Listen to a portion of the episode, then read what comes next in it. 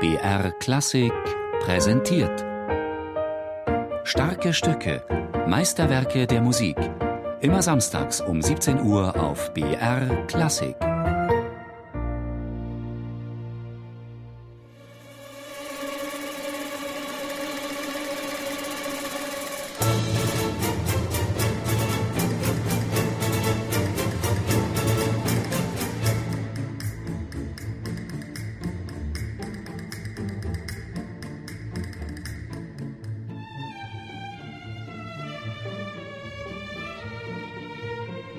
1967 erlebte nicht nur die westliche Welt den Aufbruch in ein neues Lebensgefühl.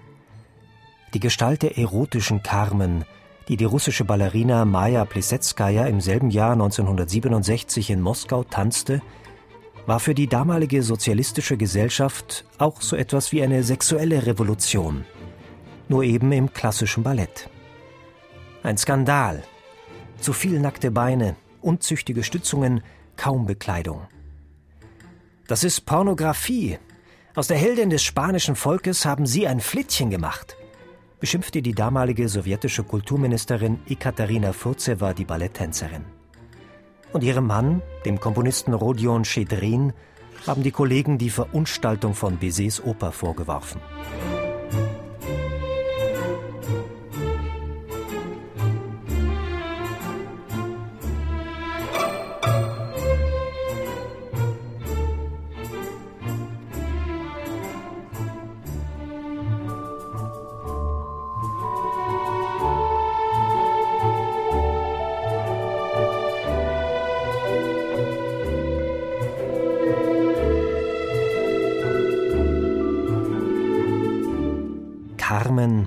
diese unabhängige, freiheitsliebende, kühne und gefährliche Kunstfigur faszinierte Maja Plesetskaya schon immer.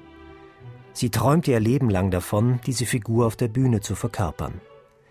Davon erzählt ihr Mann, der Komponist Rodion Schedrin.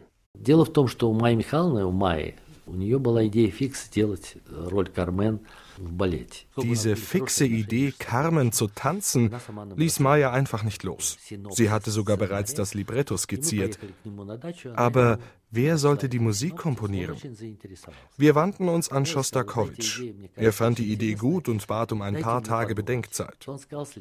Wenige Tage später rief uns Schostakowitsch an und sagte, wissen Sie, die Idee ist zwar hervorragend, aber ich habe Angst vor Bizet. Wenn das Publikum ins Ballett geht und keine Toreador-Arie hört, dann wird das Ganze den Bach runtergehen. Ich weiß nicht, wie man das verwirklichen kann. Schostakowitsch hat sich tausendmal entschuldigt. Er war ein sehr höflicher Mensch. Und dann sagte er plötzlich, warum fragen Sie denn nicht Ihren Mann? Er ist doch ein sehr guter und einfallsreicher Komponist. Er wird sich bestimmt irgendetwas ausdenken können. Und so blieb Schedrin nichts anderes übrig, als das Projekt selbst in die Hand zu nehmen, um seine Frau zu unterstützen. Er besorgte sich die Partitur der Oper und begann zu überlegen, wie man aus der Oper ein Ballett machen könnte. Nach langen Überlegungen entschied ich mich, statt gegen das übermächtige Vorbild zu kämpfen, es mir lieber zunutze zu machen. Mögen die Melodien zu erkennen sein, aber ihre klangliche Kleidung sollte eben anders werden. Damals waren die Streicher im Orchester des Bolschoi-Theaters phänomenal. Jeder Bratscher und Cellist, geschweige denn Geiger, war ein großer Künstler. Und auch die Schlagzeuggruppe war hervorragend. So stellte ich aus dem Material der Oper ein Ballettarrangement für ein großbesetztes Streichorchester und vier Schlagzeuggruppen zusammen. Insgesamt 13 Musiknummern. Ich habe die berühmten Melodien in radikal veränderten Klangfarben dargeboten.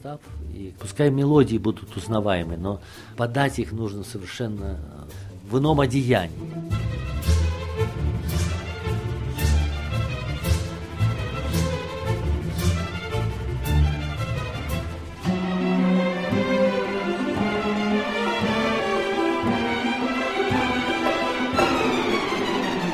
Die Carmen-Suite für Streicher und 47 Schlaginstrumente entstand innerhalb von nur 20 Tagen.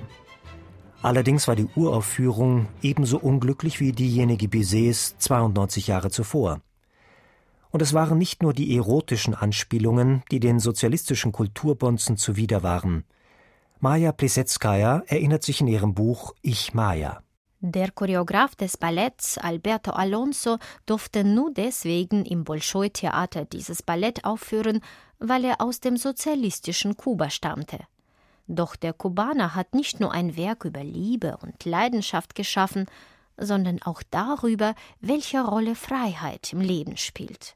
Und so hatten die Funktionäre Angst nicht nur vor der Erotik, sondern vor allem vor dieser politischen Botschaft. Ihre Carmen wird sterben, sagte die sowjetische Kulturministerin nach der Premiere im Bolschoi-Theater. Doch Plisetskaya hielt dagegen. Carmen stirbt, wenn ich sterbe, und behielt recht. Maja Plisetskaya tanzte Schedrins Carmen ungefähr 350 Mal.